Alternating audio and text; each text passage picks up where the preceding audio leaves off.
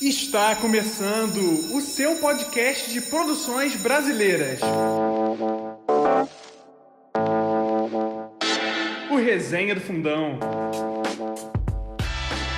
Nessa temporada, vamos falar de.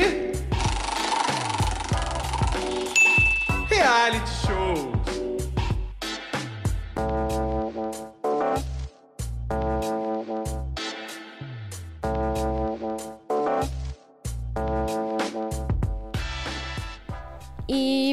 A mais um episódio do Resenha do Fundão. Eu sou a Helena, uma das apresentadoras aqui do podcast. Estamos já no segundo episódio aqui do programa, analisando um pouco mais sobre o formato de reality show. E hoje vamos falar sobre como participar de um reality show, a importância do processo do casting dos participantes que busca chamar a atenção daquele que assiste o programa. E para me acompanhar nessa resenha, estou aqui com a Lula. Bom dia, boa tarde, boa noite, independente do horário que vocês estiverem nos escutando. E com o Pedro. Olá pessoal, aqui é Pedro Bezerra falando. E detalhe, Helena, é o seguinte: tem um ouvinte nosso que ele mandou um bilhete pra gente que eu queria compartilhar aqui, que é o seguinte. Às vezes, uma fase ruim significa apenas o começo de uma fase pior. Olha só. Frases desmo desmotivacionais. Muito obrigada. obrigada por compartilhar isso com a gente. Bom demais, obrigada aí, ouvinte. e agora, engajando aí depois dessa, dessa frase maravilhosa, estamos aqui com a Mila Godoy. Gente, eu não sei nem como apresentar ela, porque assim, ela é coordenadora de casting e elenco, tem mais de 26 anos de experiência com audiovisual e ela trabalha, já trabalhou com vários reality shows. Mas e aí, Mila? Oi, quem gente. melhor para se apresentar do que É, você? é Conta aí um pouco da sua história. Para falar bem ou mal de mim, pode me chamar que eu sei falar, entendeu? É, obrigada por ter me convidado, vocês. Espero que, que acrescente realmente aí no conteúdo que vocês têm, no trabalho de vocês. E, e é sempre bom a gente compartilhar e dividir, né, também é, experiências com, com as pessoas são mais jovens, menos experientes ou com mais experientes. Eu acho que é sempre uma troca boa. Então, estou feliz de estar aqui. Eu trabalho já faz um tempo, como você disse, né, no audiovisual. É, já fiz várias funções dentro do audiovisual, mas o que eu mais gosto e que eu me especializei foi em cast, mas eu já coordenei produção no geral, já fiz produção de conteúdo, já fiz é, infra, coordenação de infraestrutura dentro de um projeto, já fiz de tudo um pouco. É, e eu acho que eu comecei num lugar bom também, que era numa produtora que fazia um conteúdo lá, comprava horário na Gazeta na época, e aí fazia meio que de tudo, então também foi uma experiência boa para mim lá, porque eu comecei a fazer desde a criação da pauta até entregar a fita no, no master lá na Gazeta, sabe? Então, é, eu acho que posso ajudar aí vocês.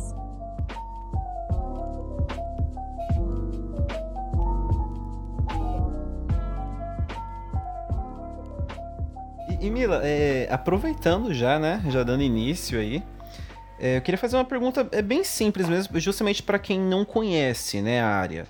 Mas, por exemplo, é, o que, que é o casting? É, é apenas um recrutamento e é isso? O que, que é o casting mesmo? É, o casting eu acho que é um setor dentro do audiovisual, né? Não é só, tipo, dentro do casting, que seria esse setor, tem várias coisas a fazerem. Tem a pesquisa, tem a contratação, tem todo o estudo de casting. Então, eu acho que o casting dentro do audiovisual, ele é um departamento ali, como tem várias é, funções e divisões é, né, dentro de um projeto, o casting é um dos que, que fazem parte ali. É, e, que no- e que normalmente começa ali no início, na pré, né? Porque, por exemplo, se você pega um produtor técnico, ele também faz o workflow do projeto, faz as coisas, só que é, o operacional é quando o projeto está no gravando, por exemplo. É, o casting ele começa do momento um, né? Onde foi concebida ali a ideia e é uma das primeiras coisas a serem feitas, além da produção executiva, fazer todo o cálculo orçamentário do projeto, é o casting começar a correr atrás do personagem, Sim. seja qual o tema ali do reality, seja qual for, se não for reality, se for qualquer outro projeto também audiovisual, você tem que achar aquele conteúdo, né, nas pessoas que você chama. Não, e eu dei até um. Você falou um pouco da, da sua história com. é, que você mandou um áudio, né? Que você entrou em contato com a, com a Gabi, né? E você usou um termo ali que me deu uma curiosidade. que você falou é casting de pessoas reais. Ah, é. Aí eu fiquei naquela coisa, como assim casting é. de pessoas reais? O que, que é, é isso? Um, é um termo que não é muito correto de falar, mas é o que todo mundo usa, porque assim, existe um casting de, por exemplo, atores, ou um casting de, de musical que a gente fala. Quando a gente fala um casting real, um casting de histórias reais, é realmente quando você vai fazer um reality de confinamento, um reality de comportamental. Então você vai analisar alguma coisa de comportamento, ou quando você. Ou, ou, tipo assim, vamos dar um exemplo de, de Big Brother, ou qualquer outro reality de relacionamento. Então a gente fala cast de pessoas reais, entre aspas, porque é o jeito que a gente usa, que não é o correto, se for ver na, né? Porque real, tudo, tudo é real, né? Um ator, ele é tudo real. é real. Só que ele é, dentro do projeto, ele vai atuar. Então, quando a gente fala de pessoas reais, é que ela, o conteúdo que vai ser mostrado daquela pessoa é a realidade dela, entendeu? É um conteúdo real e não fictício e não é, combinado e roteirizado ali necessariamente, sabe? Ah, então isso vai. Eu acredito então que vai. É de acordo com o produto que você vai trabalhar, então, Exato. né? Para você para você trabalhar Exato. com um cast de pessoas reais ou não, certo? Isso, é. Dentro do, assim, quando falo cast, assim, para uma introdução, assim, e um, e um resumão também, né? Quando você fala de casting, por exemplo, eu, eu já fiz para comercial, onde a pessoa tinha que ser, saber atuar mesmo. Então, ele tinha que ser um ator para aquele comercial. Um dos últimos que eu fiz foi uma campanha da Dove, que nem está no ar ainda. Eles falaram: queremos personagens reais, é, histórias, é, pessoas reais. E só tinha a ação ali, não ia ter fala, mas a ação precisava vir de alguém que não tivesse experiência em atuar. Então, assim, era só passar um desodorante, mas eu precisava de alguém que nunca tivesse passado um desodorante em frente às câmeras, entendeu? No perfil, no biotipo daquela pessoa. Então, isso Já é um desafio, é... né? Encontrar então, alguém que nunca usou desodorante. em frente às câmeras, né? E aí, então, ele passa assim: a cena é um, um cara no banheiro do aeroporto tal. Hein? É, passando um desodorante entre uma escala e outra ali do, né, do, voo. Então, eles não queriam, porque isso, para comercial, para publicidade, é muito fácil você ir na agência e olhar o booking ali de pessoas que tem, né? Você vê mais da parte é, do biotipo, dessa, desse tipo de questão, né? Que, que o cliente necessita, que o cliente quer. Só que esse caso, por exemplo, além da, da parte física e tal, é, do briefing que tinha cada cena, tinha um briefing das pessoas realmente não serem atores. Então, seriam pessoas reais, é, não atuando, e realmente uma pessoa comum passando um desodorante, entendeu? E não que ela seja preparada e estudou para fazer uma cena. Então, é isso que a gente fala pessoas reais. E aí, num, na maioria dos realities, é, por exemplo, de relacionamento, de confinamento, essa coisa comportamental, são um, um realities também é, são é um, é um casting também de pessoas reais. Então, porque tem vários tipos. É esse que a gente chama de pessoas reais, que entra mais nesse tipo de projeto, que é Agora tem o casting que daí são pessoas reais também, mas que a gente fala, porque eu já fiz muito, que é musical, então são cantores. Mas é, a alma do reality, como diz, né, um reality, você tem que ter uma realidade ali para mostrar, ou alguma polêmica, por mais que a pessoa vai cantar, você tem que ter por trás o quê? Alguma coisa da vida dela para mostrar que seja ou para a parte emocional ou uma parte engraçada. Então, qualquer reality uhum. ele pode ter o seu, o seu nicho ali, que é musical, que é de tipo um reality meio que game show. Um, tem, pode ter vários tipos de reality, mas tem que ter o, como fundo ou às vezes como coisa principal a, a história da pessoa que a gente vai colocar como conteúdo real ali, entendeu? Não, e por exemplo, é, você até. Você apresentou essa questão agora do reality musical, né? Enfim.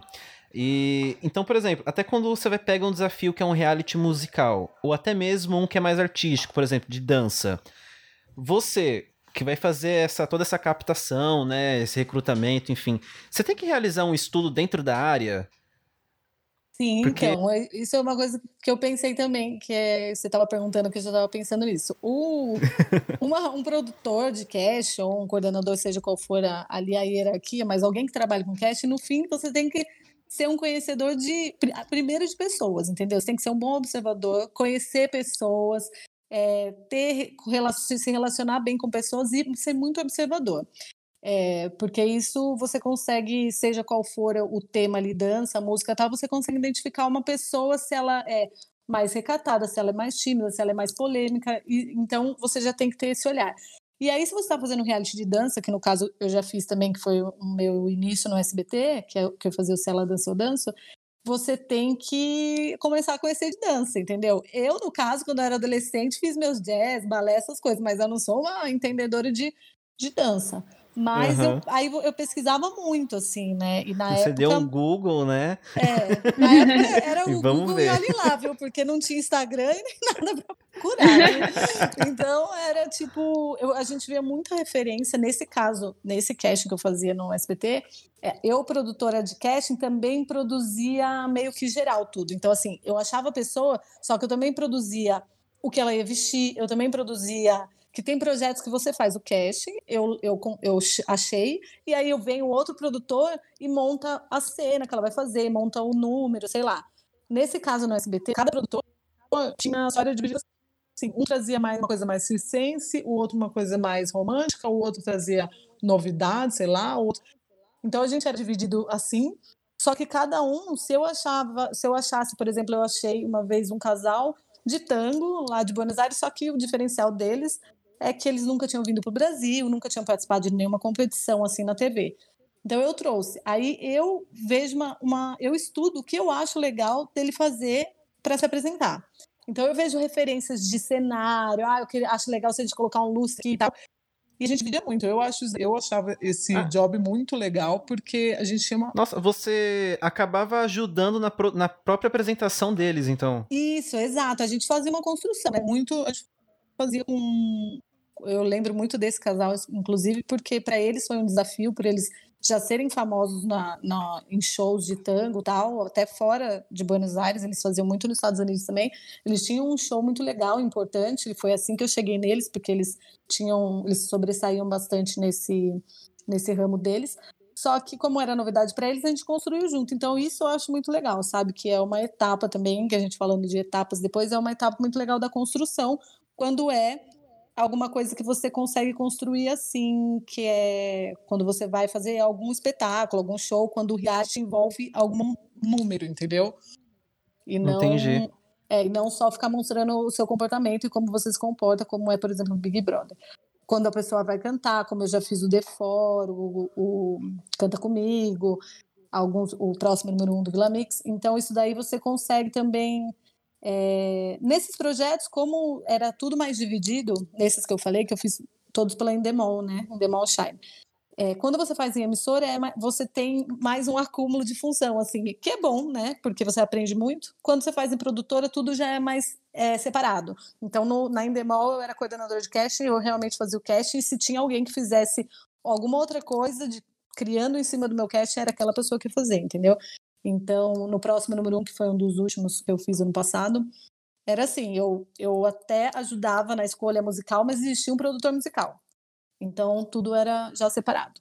Mas também pode acontecer, como eu tive experiência no SBT, de você criar tudo. Então, isso eu digo num reality, onde é um reality meio que competição também, né? Você tá lá é, competindo e, e mostrando a sua realidade, né, do reality. É, o reality está mostrando a realidade de uma competição. E tem o pano de fundo por trás de você mostrar alguma, algum conteúdo pessoal da pessoa, entendeu? Então, o casal de tango, daí, além deles competirem e, e dançarem muito bem, eles estavam ali para competir e ganhar um prêmio, só que qual era o reality? A gente fazia um VT deles lá em Buenos Aires mostrando que eles eram casados, como eles viviam. Aí que entra o reality, entendeu? Pra, uhum. Porque às vezes as pessoas acham que um, uma competição de dança não é um reality, mas é.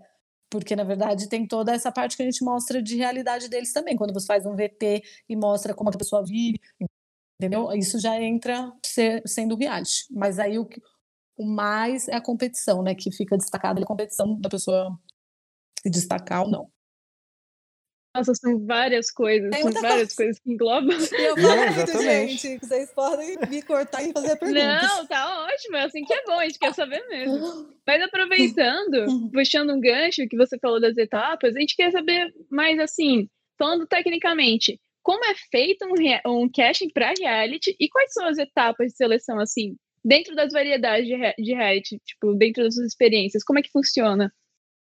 Olha, de. Ah, tem um reality, por exemplo, que eu fiz também, que eu não citei agora, mas é um que, que eu gosto muito, que foi diferente até então do que eu tinha feito, que chama Born to Fashion, que é um reality para o canal I, é, que eu fiz por uma produtora que chama Delicatessen Filmes.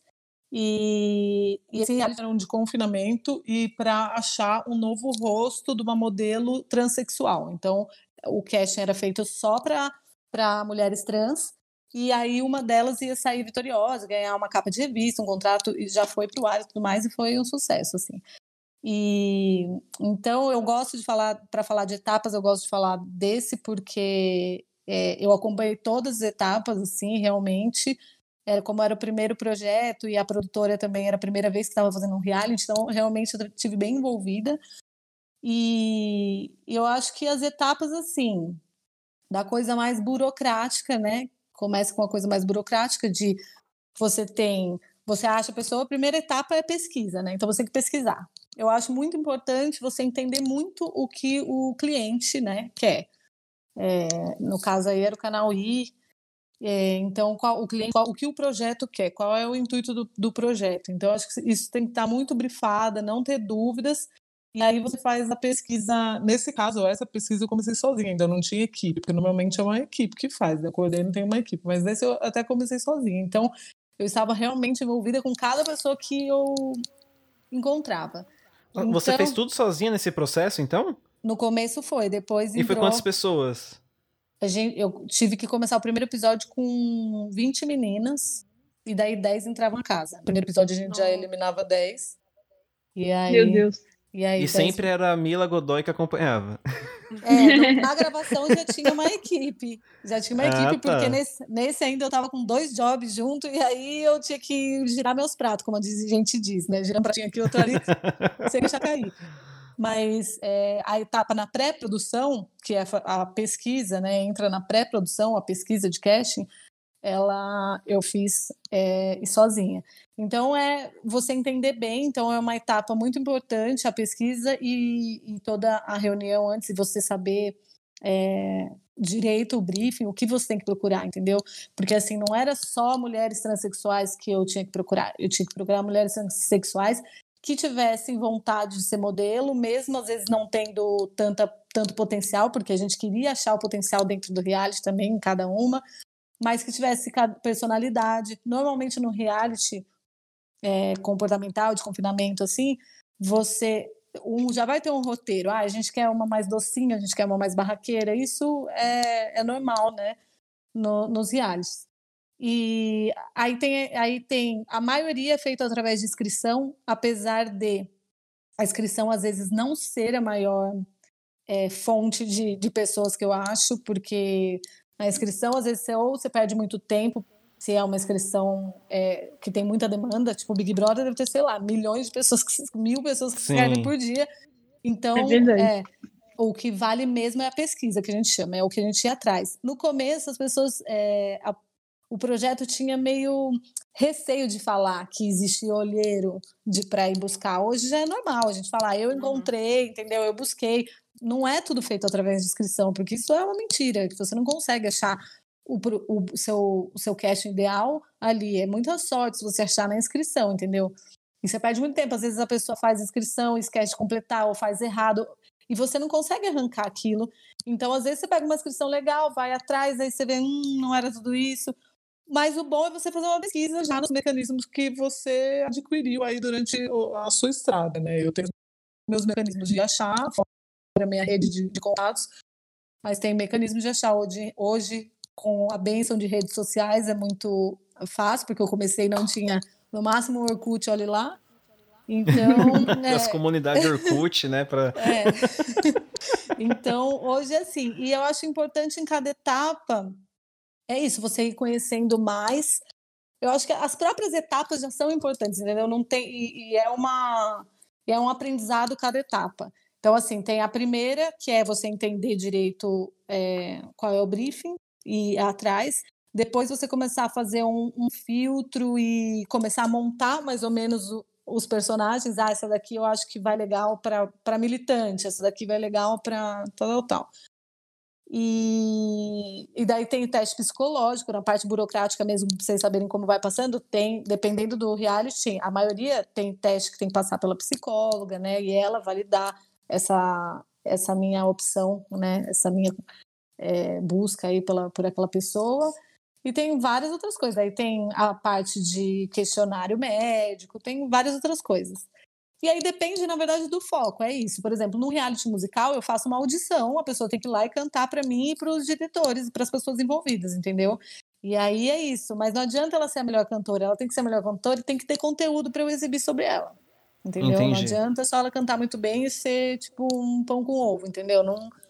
Apesar que eu amo pão com ovo, mas assim, não de... um chuchu. Um chuchu. Então, é, eu acho que dentro as etapas seriam essa, mas depende muito de qual é o projeto. Tem projeto raro que não tem, por exemplo, o teste psicológico. A maioria, principalmente se for de confinamento, tem que ter, porque né, a, pessoa tem, a gente tem que entender que, o quão aquela pessoa vai surtar bom é. vai surtar e matar alguém. Eu imagino. É. Então, já aconteceu de reality da, da psicóloga falar ah, eu não vou validar porque eu acho que ela tem uma tendência suicida, sabe? Sei lá, umas coisas é. dessas. E aí, não... e aí ela não valida. E aí, às vezes, eu perco de um lado, mas assim, né? Tem... É, são várias pessoas. Mas é, já ocorreu algum casting que você escolheu uma pessoa, achou um perfil bacana, mas quando chegou na hora não foi isso? Com certeza, algumas vezes. Tanto musical, porque musical a pessoa, na, na audição, às vezes ela vai mal, porque ela tá muito nervosa na audição. E às vezes ela vai bem na, na, gravação ou no ao vivo, porque ela já entendeu onde ela tá, ela já passou, passou aquela pressão da audição, sabe? E ela tem uma história boa de vida também, é, né, pra falar. E aí, e aí, você vai construindo, você fala, meu, arrasei, tipo, era isso. Agora, tem pessoas que, meu, vai cantar bem, tem uma história boa, quando chega lá, já aconteceu de, ah, não, mas eu não posso tocar nesse assunto. Ah, mas esse assunto, entendeu? Ah, isso aí não é legal falar porque eu não quero ter briga com a minha mãe, sei lá, sabe? E aí começa a ter problema. Sempre tem alguma coisa, é isso. Ah, não, mas isso eu não quero mais falar. E aí a pessoa promete o mundo para poder entrar no projeto, né? Principalmente se envolve algum prêmio e depois é, começa a ser mais polida, sabe? Aí fala que vai fazer acontecer e chega lá, ah, fica meio tímida, meio Acontece, já, já aconteceu bastante. Mas eu acho que é isso também. Com o tempo você já vai vendo onde é cilada, onde não é, sabe? Aí você fala, hum, aí é cilada, hein, Bino? Não vou não, não vou apostar. você vai criando um feeling já, né? É, é, com o tempo você vai. E tem também uma etapa, por exemplo, todos os projetos têm no audiovisual, é um background check, que é você fazer a capivara mesmo da pessoa, sabe?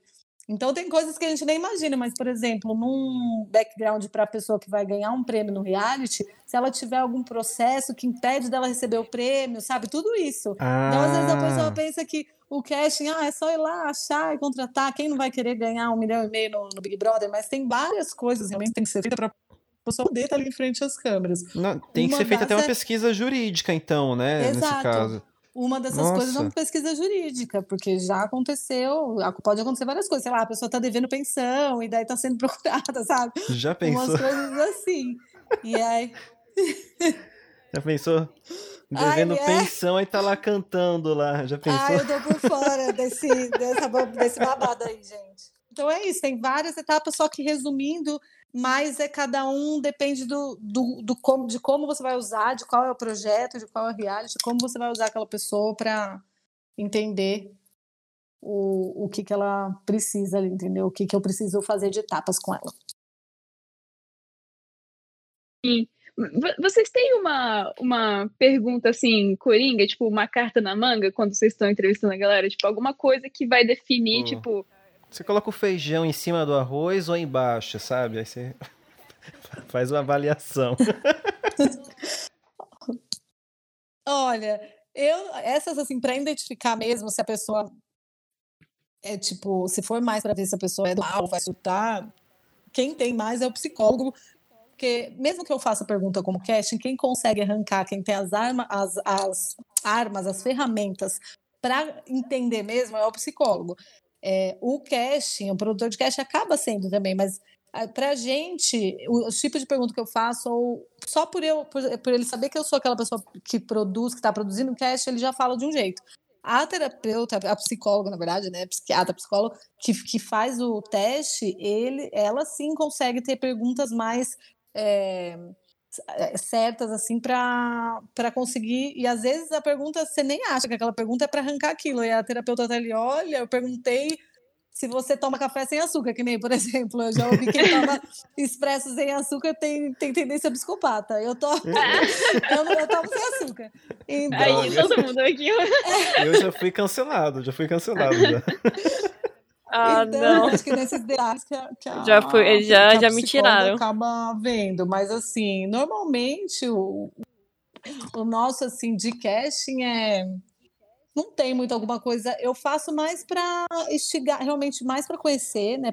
Para tentar pegar o máximo de material. Então, assim, pergunto coisas de desde que nasceu até. E, e aí, depende do foco, né? Vou numa pergunta determinada.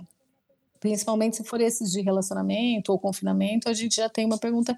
Mas não existe uma pergunta-chave, assim, sabe?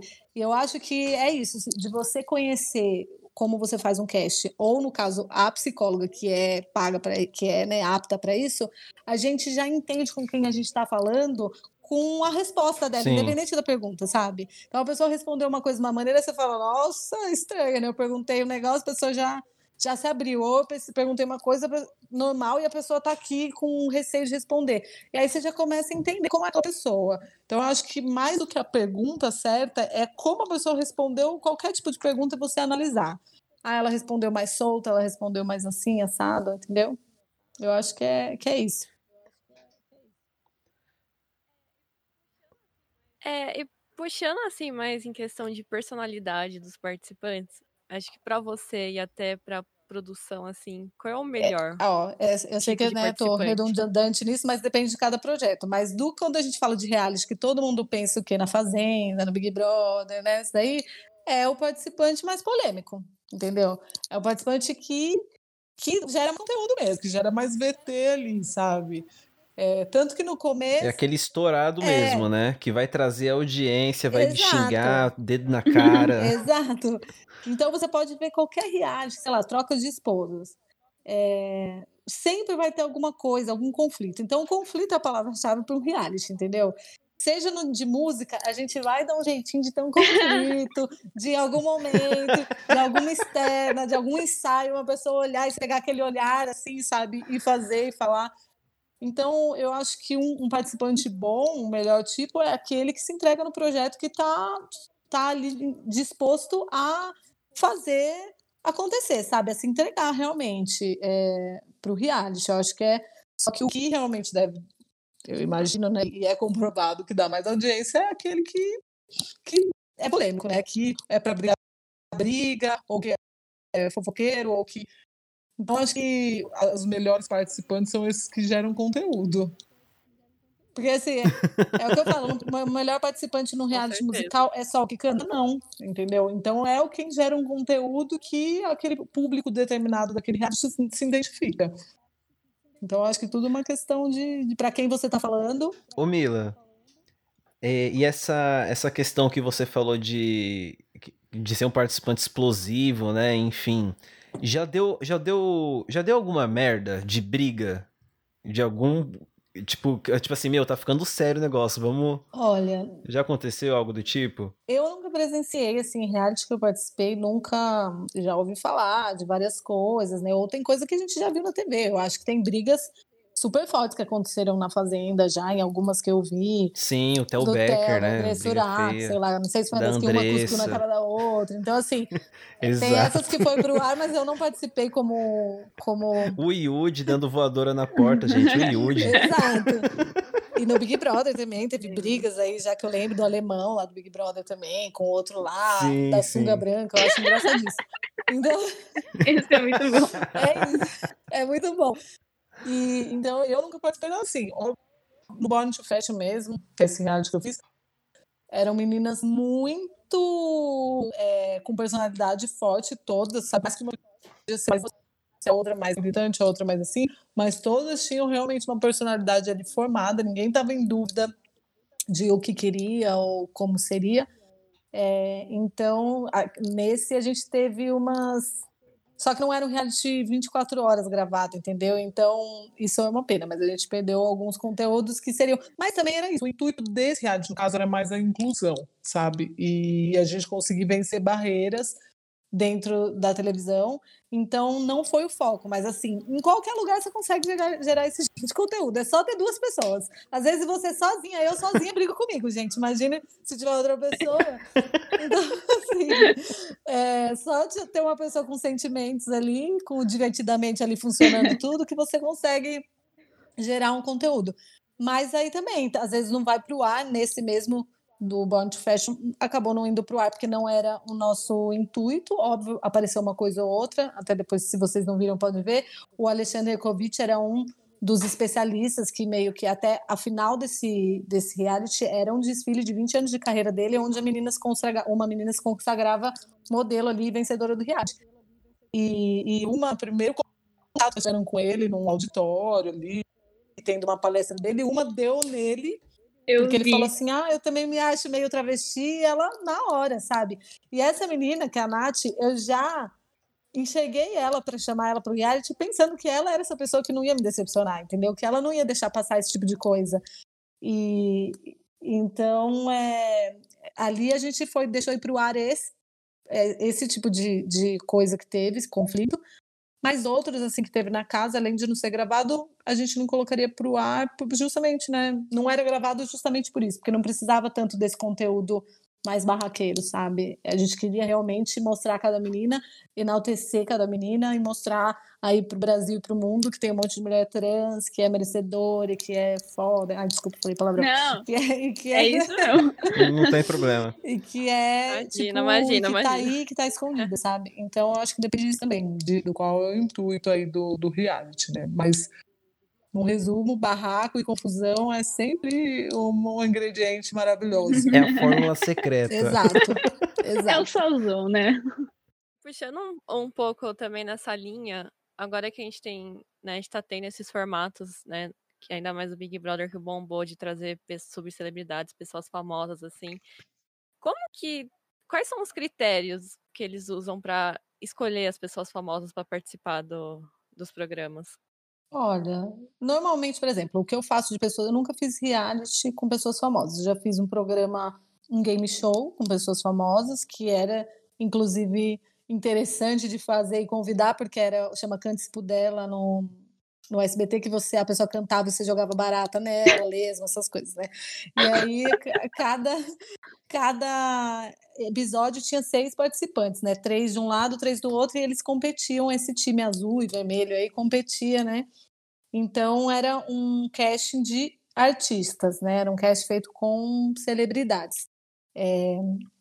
Ali era porque o, o era fazer esse tipo de coisa, assim, sabe? É, eu acho que tudo na TV, é, a maioria das coisas, dos projetos, as pessoas querem pessoas famosas, com bom engajamento, entendeu? Com pessoas conhecidas, né? Só que, é, dependendo do projeto, pode ser uma celebridade meio que esquecida, aquele cantor de uma música só. Então, acho que é muito do, do que você vai fazer e do que você quer atingir ali também, né? Eu acho que no Big Brother, eu imagino que seja muito, hoje que eles estão fazendo com famosos, é muito pelo engajamento. Eu acho que o critério vai ali de realmente quem é famoso, quem tem realmente seguidores ali nas redes sociais, porque hoje gira muito em torno disso. E, e, e, indo naquela questão de montar os perfis, sabe? Tipo, você vê o Big Brother de hoje, eu tô acompanhando bem, já esse 2021. Então, assim, de você ver os perfis, a Camila de Lucas, que é, tipo, tem super engajamento, super seguidores, e ela é uma pessoa que, que fala e que não sei o quê, tem a parte dela ser uma mulher negra, é, periférica, então, assim, com certeza isso foi pensado para colocá-la lá. Aí você coloca o Fiuk, o filho do Fábio Júnior, a Lanzinha. então é tudo uma pesquisa também. Primeiro eles montam, eles come... eu acho assim, né? Do que eu já fiz também com famosos, a gente monta sugestões. Depois que você tem um bolo de sugestões, da... você começa a montar. Ah, igual o Fiuk, sei lá, se tivesse um, alguém parecido com o Fiuk. Deixa eu ver um perfil parecido com o Fiuk. Algum outro ator, assim, cantor parecido com o Fiuk. Então eles iam ver e daí falar, ah, mas aqui o Fiuk ganha nessa questão porque ele é filho do Fábio Júnior, entendeu? Então, às vezes Entendi. você acha dois, dois famosos que fariam a mesma função, mas um tem um diferencialzinho, aí você chama ali. Mas eu acho que da celebridade, dos famosos é assim. É, tem uns que eu tem coisas assim que acontece também, vai muito do patrocínio, sabia? Eu acho que do Big Brother tem muito tem que ter a escolha ali, uma determinação do patrocinador, sim, entendeu? Sim. Então, tipo, tem que ter alguém que tenha a ver com aquilo que está patrocinando o. Eu sei porque tem projetos que eu já fiz que era assim, sabe? Tipo, detergente P patrocinou. Ah, então, mas era legal se eu tivesse um cantor X, entendeu? Que eles me deram um nome lá. Então, é, às vezes, isso também influencia. Tipo, não é só porque é, patrocinador é o que paga ali tudo que faz. Então, é o que vai é, pagar, né? Então. Então ele tem sim é, vai dar grana. ali, tem um, uma, uma coisa, um envolvimento de, de ter a escolha baseado também no, no perfil ali do, do cliente, do patrocinador, né? Mas é, eu acho que de famosos é mais isso, é de quem aceita e do perfil também, como se fosse das pessoas normais e reais, também qual é o perfil, você quer um perfil mais tímido, mais isso, mais aquilo, e daí dentro né, dele ser famoso, daí vai bater o critério de, de conteúdo também. Ah, um é Fábio Júnior, ah, a outra já foi cancelada na internet, que nem a VTube. Então, eu acho tudo isso muito pensado. Nada é por acaso, nada no casting, né? Principalmente no Big Brother, que já está aí 20 anos fazendo esse reality no Brasil. E, mas é muito também de quem aceita, de quem aceita cachê, porque a maioria, outros realities é uma premiação que não tem cachê, né? é, a pessoa anônima vai lá e entra. Desses famosos já tem, né? Obviamente. então, então acho que é, é, é mais isso. É, eles traçam um perfil, vê quem aceita, e aí tem o pitaco do patrocínio aí, e aí eles chegam num, num cast ideal para eles. Hoje, hoje em dia a gente percebe muito, assim, com a ascensão das redes sociais, né? tem hoje em dia em vários sites a gente vê que as pessoas anônimas assim que entram já é uma galera que tem tipo ou que tem bastante seguidor de certa forma tem poucos alguns que não tem. Como era tipo hoje em dia isso é de fato um critério assim o engajamento nas redes sociais? Porque antigamente era, tinha que ser diferente né? Isso não acho que não era um, um critério tão grande assim. É, então, hoje, como, por exemplo, a audiência não é, oficialmente, mas extraoficialmente ela é medida também pela, pela movimentação das redes sociais, sabe? Pelo engajamento, pela, pelo Twitter, se é trend topic, se não é, entendeu? Então, isso acaba é, sendo um critério hoje em dia, sim, né? Óbvio, antes, quando não tinha, não tinha redes sociais, então tudo era mais quem estava mais em evidência na própria TV mesmo. Então você queria chamar aquele que já estava aparecendo. Então aparecia num programa tal, ah, então também quero trazer no meu, entendeu? É, agora, as redes sociais ela conta muito também, tanto para você medir aí se está tendo sucesso ou não, quanto para você gerar um conteúdo sair da internet para a TV, entendeu? Então é um é um mecanismo aí. Então eu acho que é sim levado em consideração é óbvio que se você achar uma pessoa que nem da, do Big Brother, que tem um camarote e o outro lá, né? Se, é, pipoca. Se você vai pegar uma pessoa da pipoca, que, meu, a pessoa é um personagem super interessante ali, que na entrevista ela fez acontecer, foi legal e tá todo mundo apostando nela. Se ela é uma pessoa super low profile ali de redes sociais, não é isso que vai fazer. Mas é que hoje é difícil, sabe? Quem quer participar do reality não ter alguma coisa nas redes sociais, é entendeu? Não que vai ter não que vai ter muitos seguidores, mas é difícil quem quer. É meio contraditório falar, ah, eu não tenho nem Instagram, não tenho Facebook, mas quero participar do Big Brother, entendeu? Então, hoje é meio difícil. Sim. Então, por isso, a, é, vira assim meio que um critério, não de eliminação, mas de, de você promover aquela pessoa para, tipo, ah, essa daqui eu gostei mais porque essa tem mais seguidores, entendeu? Acho que num critério de para desempatar ah, eu gostei de fulano e fulano, mas, esse daqui tem 500 mil seguidores, esse aqui acaba sendo, porque hoje está tudo misturado, vou fazer casting, é tudo na internet, é tudo ali.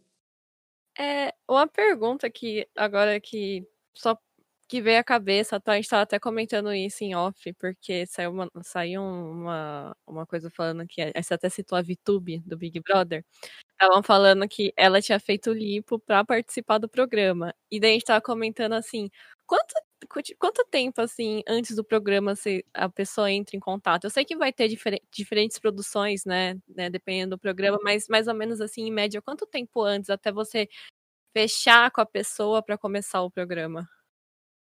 Olha, nesse nos musicais, assim, como as etapas são mais rápidas, que a pessoa faz audição, canta bem, não canta, tem um conteúdo, não tem, entrou.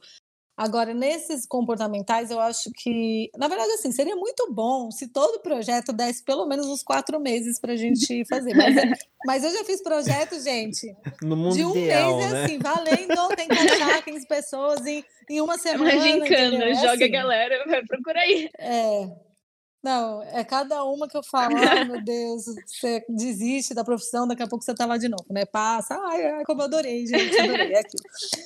E, mas assim, eu acho que é isso, nunca pra, é, participei do Big Brother é, como produtora nem nada, mas eu imagino que seja uns três meses, pelo, no mínimo, para é, a média que, que uma pré é feita para casting é três meses. Quando é assim de um volume grande de pessoas para você achar um volume grande de pessoas, sabe?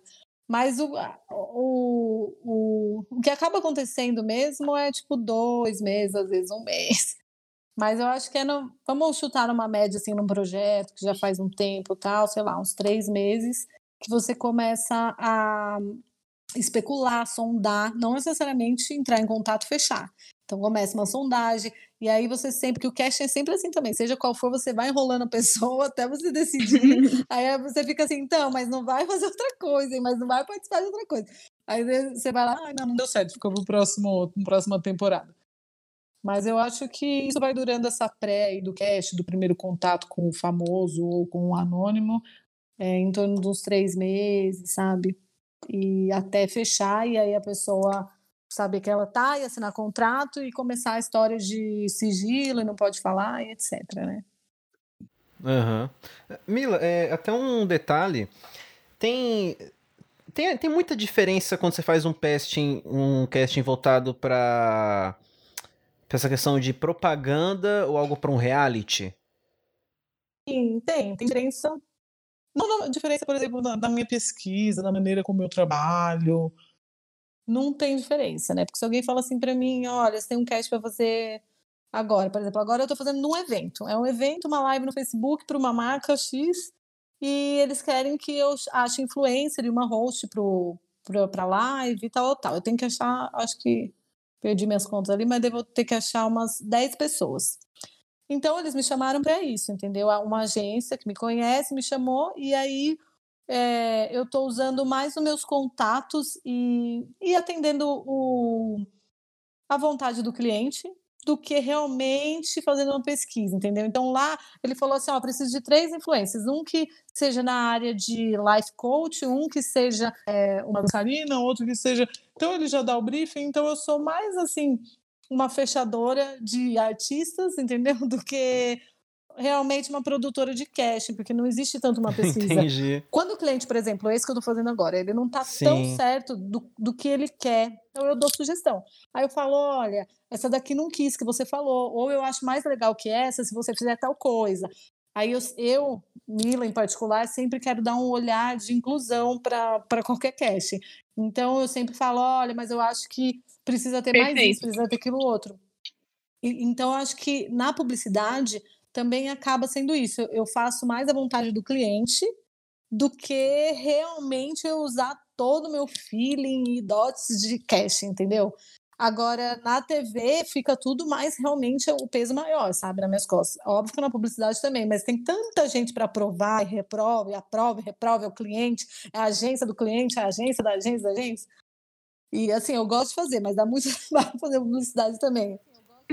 E o briefing muda meia-noite, de um dia antes, essas coisas. É. Nossa, sim. É. Ai, trabalhar com publicidade Quando você acorda é de manhã, maravilha. mudou tudo.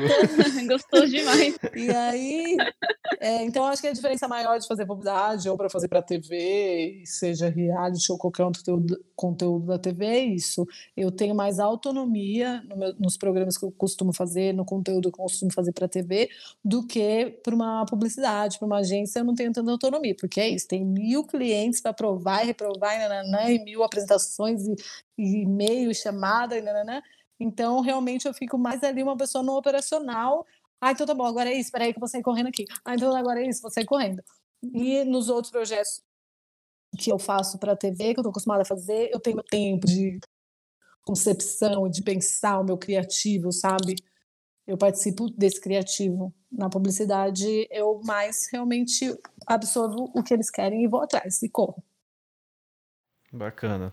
Ô Mila, é, até uma, uma pergunta final que a gente faz para todo convidado nosso que é o seguinte, é, você, você consegue assistir um, por exemplo, um Big Brother, ou até qualquer outro tipo de reality, até uma propaganda, mas você consegue assistir como Mila, tirando esse lado profissional? Você consegue separar isso ou não? Não, por exemplo, que nem agora no Big Brother, gostando muito de alguém para eu esquecer um pouco da minha análise eu tenho que estar muito envolvida, mas normalmente seja qualquer coisa. É, até novela e tal. É, é isso, você assiste e você fala, nossa, essa iluminação aí, meu, tá zoada. Nossa, essa pessoa. Nossa. então, meu, às, às, vezes eu tô assistindo alguma coisa assim com um familiar, né, em casa e tudo mais. aí eu fico pensando, nossa, cara, mas esse enquadramento ficou é, muito não, ruim. Gente, aí eu fico pensando, meu, eu tô ficando chato, sabe? Eu tô ficando uma pessoa Pedro, chata. Pedro, você é chato, Pedro. É, o Pedro é, chato no geral, assim. Eu tô ficando mas, assim, chato, tempo, tô ficando pior, chato. Porque é isso. Você é, porque ou você começa a ficar mais chato. Ah, com o tempo piora. Ou você fica mais chato, ah, ou você. Maravilha. Tipo assim, eu acho, né? Por exemplo, eu quando comecei na TV, tinha todo um encanto maior, entendeu? É, eu tava começando na TV. Pra mim, na minha, no meu histórico, era uma história, um sonho de criança mesmo, sabe? Porque nos meus aniversários eu fazia apresentações é, fazendo. eu não tenho nem vergonha de falar, mas fazendo personagens da Praça Nossa. eu tenho foto para provar. Então, assim, eu amava, sempre amei televisão, em específico no SBT. Então, assim, quando eu comecei no SBT em 2010, é. né? Que não foi o meu primeiro trabalho, mas foi a segunda emissora que eu trabalhei. Então, para mim, foi uma realização realmente pessoal. Então, é, só que isso passa, assim, para mim passou, porque assim, rolou ali, nossa, que legal, tô trabalhando, tem uma novidade. Então, na minha família, assim, eu sou a única ovelha desgarrada, então, assim, não, não, não tem ninguém para competir comigo nessa área. Então, é tudo uma novidade. Aí chega uma hora, como qualquer outro trabalho, tem o dia que você não tá com saco de fazer aquilo, tem pessoas que você encontra que você fala, caralho, sério que eu vou ter que trabalhar com essa pessoa? Tipo, tem dia que você vai pensar, nossa, não tenho paciência para novatos, sabe? Como a Suzana Vieira. Tem dia. Sim. tem dia que você. Então, assim, que não tá tão legal. E daí chega uma hora que o que sobra é isso. Você vai assistir um negócio, pelo menos eu sou muito assim, né? Às vezes eu vou assistir um negócio e falo. Principalmente na televisão, porque a minha praticamente carreira toda foi fazendo conteúdo para TV aberta, né? Então, hoje eu sou maior consumidora de outras plataformas, porque assim, eu fiquei inclusive um ano ou dois sem ter televisão aberta em casa, né? Aí. Aí é, só tinha tipo um monitor para poder ligar. No, na época eu tinha o Chromecast, ligava lá e ficava assistindo Chega. o que eu queria, mas TV aberta. Eu fiquei um tempo sem. Ah, mas eu acho sempre importante é, você dar atualizada, que hoje você não se atualiza só na TV, né? Você pode assistir o conteúdo ali né, no seu computador. Mas, enfim, é que eu fiquei dois anos, porque realmente um ano não tinha nem TV mesmo. E, e aí no outro, quando eu tinha, não assinei TV, não assinei nada e fiquei só usando Chromecast. E então, é, eu acho que eu fiquei muito assim também. Eu olho principalmente coisas de TV aberta e fico, nossa, que saco, previsível. Principalmente quando as coisas estão previsíveis, sabe? E aí você fala, nossa, sério mesmo? Que é Nossa, isso? estou surpresa. É. é, a jornada do herói, né? Então, mas, assim, eu acho que é um pouco chato, mas eu acho que faz parte. Cada um né, tem o seu período. Eu fico também imaginando tendo uma empatia falando, nossa, tem um profissional como eu trabalhando ali do outro lado, que não está na mesma fase que eu, então deixa ele achar que encontrou, inventou a roda agora. E é isso, eu acho que na TV também, gente, nada se cria, tudo se copia e se, se aperfeiçoa, né? Eu acho que é isso.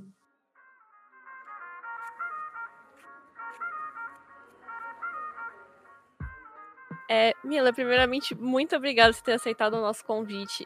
Foi um papo muito interessante entender mais esse lado do casting, até mais quando você fala sobre você escolher o participante, mas essa pessoa tem que ter também esse lado, assim, essa história, assim. Acho que eu até enxerguei um pouco isso, ainda mais em reality shows que não são tão confinamentos. Acho que até, tipo Masterchef, quando a gente vê que eles contam um pouco as histórias, às vezes a gente até é, acaba criando essa empatia. Então é muito interessante ver isso, esse lado de pessoas que é, são pessoas ali normais, mas você também tem agora esse novo formato de pessoas famosas. Então é interessante entender um pouco como funciona tudo isso, toda essa escolha para participar do programa. Então, muito obrigada por você ter aceitado o convite. Se você quiser falar mais alguma coisa, divulgar suas redes também. eu agradeço. Achei que foi super legal o papo também. Eu gosto bastante de falar. E achei vocês demais, super simpáticos. Eu espero que vocês tenham muito sucesso aí na, na caminhada de vocês no audiovisual, seja o que vocês forem escolher aí para seguir em específico, seja no cast ou seja em qualquer outra coisa. É, mas que vocês tem uma, uma caminhada bem legal, que vocês gostem. E uma coisa que, que a gente, só que eu pensei agora também, um, por muito tempo eu olhava só como espectadora também, e é ruim, você tem que ser um pouco chata e olhar como um profissional. E eu era tão apaixonada, eu sou apaixonada por um conteúdo audiovisual, que às vezes eu esquecia de olhar como profissional. E daí, Sim. quando alguém me fazia uma, perguntava, a gente estava ali fazendo uma resenha sobre o projeto, alguma coisa que, novidade, eu não conseguia dar esse olhar, porque eu olhava como espectadora só. Então eu comecei a entender que eu não podia também assistir as coisas só como uma pessoa que gosta do conteúdo, tipo, ah, ficar torcendo, uhum. ou você vai na novela, fica esperando para aquilo acontecer. Você tem que, quando você trabalha nisso, você tem que ter essa chatice de, de olhar realmente assim, porque o maior aprendizado é isso, é você fazendo, errando e observando uhum. do coleguinha. É isso. Uhum. Sim, é verdade. E Mila, eu queria agradecer também, porque a gente que todos nós vamos agradecer, porque foi maravilhoso o papo. Eu acho muito da hora também que tem alguém como você que que quer incluir pessoas, quer incluir a diversidade nesses processos, porque é muito importante, ainda mais hoje em dia que, enfim, né, a gente está numa situação meio, meio complicada aqui no país, mas muito legal e a gente aprendeu muito. Todas essas entrevistas a gente está aprendendo muito e com você não foi nada diferente, acrescentou muita coisa. Muito obrigada mesmo. Que legal, que legal, eu agradeço mesmo. Foi a primeira vez que eu dei entrevista assim para um podcast. Achei muito legal, Exato. depois quero escutar e para ficar me, me julgando. Ela vai, ela vai analisar também. vou analisar, vou falar, ela vai analisar nosso podcast. Não, mas foi, foi muito bom sua participação, porque é justamente é, é legal essa, essa, conversa, porque você acaba dando um, um, novo ponto de vista, né? Porque que nem a gente aqui é universitário. Então eu acredito que também o nosso público vai ter muito universitário escutando também, até mesmo gente de fora da área, né? Que não conhece audiovisual em si, né? E com esse bate-papo com quem já trabalha na hora, já trabalha com isso e tudo mais, né? Já tem esse domínio aí. Então é, é outra visão. Então, realmente, muito obrigado aí de novo, né? Ah, obrigada. Vários obrigados. Falamos do seu tempo. Que eu gostaria de falar sobre inclusão é, quando eu comecei assim, hoje eu acho que da, da geração de vocês, é, por mais que ainda seja, tenha muita coisa errada que a gente vê e dá tristeza, do que eu posso falar do audiovisual, tá, tá muito mais, tá com muito mais inclusão do que na minha época, entendeu? Então, antes, se você vê, é, se você contar, sei lá, o primeiro Big Brother e olhar preto gay que estivesse lá, eu nem me lembro agora do primeiro, mas assim, então hoje tem, é legal que, por exemplo, quando é coisa publicitária, existe o pedido, às vezes, do cliente de eu ter inclusão. Antes tinha que ser uma luta para você conseguir incluir. Aí você tinha um jeitinho de colocar um gay ali, eles não acharem ruim que você está colocando um gay, sabe? Então, é, hoje eu acho que, por mais que esteja muito ruim, mas a gente tem, eu tenho mais essa satisfação de poder ter ter um espaço que ainda tem que ser muito, muito, muito aberto e desbravado aí, que todo, todos nós que trabalhamos com isso, a gente tem esse papel. Todo mundo, né, todo ser humano tem, mas falando no, do nosso, da nossa área, eu acho que com cash, então, mais ainda. Mas qualquer pessoa que trabalha no audiovisual tem que ter esse olhar para a inclusão, seja qual for o LGBTQI+, é, mas tem que ter, entendeu? Mas eu, hoje, eu, como eu comecei faz tempo, eu vejo que hoje eu tenho mais facilidade, porque antes realmente não tinha esse pensamento e você tinha que convencer. Hoje tem essa demanda do cliente. Por exemplo, uma coisa, eu já fiz também o reality, não fiz o cash, mas, tinha, mas já trabalhei em outra função no cabelo pantê. E aí, é, nunca eles pensaram em colocar homem, por exemplo, para esse reality. E aí, esse ano eu participei, eu não trabalhei, mas eu vi. E colocaram um homem. Então eu achei muito legal, entendeu? Porque tipo, não é uma inclusão, mas é uma diversidade. Sim. Eu achei bem legal. É isso, maravilhoso. Gente. Ai, gente, emocionei aqui. maravilhoso. Muito obrigada. E Mila, sinta-se à vontade também para divulgar suas redes, se você quiser, divulgar seu trabalho. Ah, eu tenho que eu uso mais assim é Instagram, que é arroba Mila Godoy, M-I-L-A-G-O-D-O-Y, Mila Godoy. É isso, tá bom? Obrigada, gente.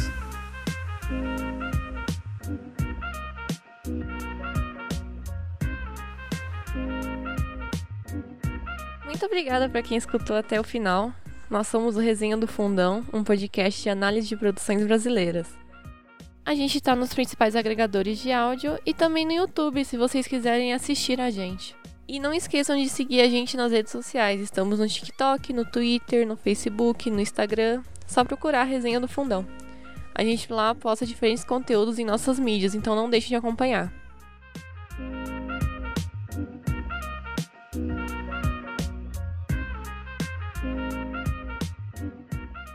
Este é um trabalho de conclusão de curso de Rádio TV e Internet da Universidade em Bimorumbi, primeiro semestre de 2021. Orientação: Professora Rosana Parede e coorientação: Marília Fulgore.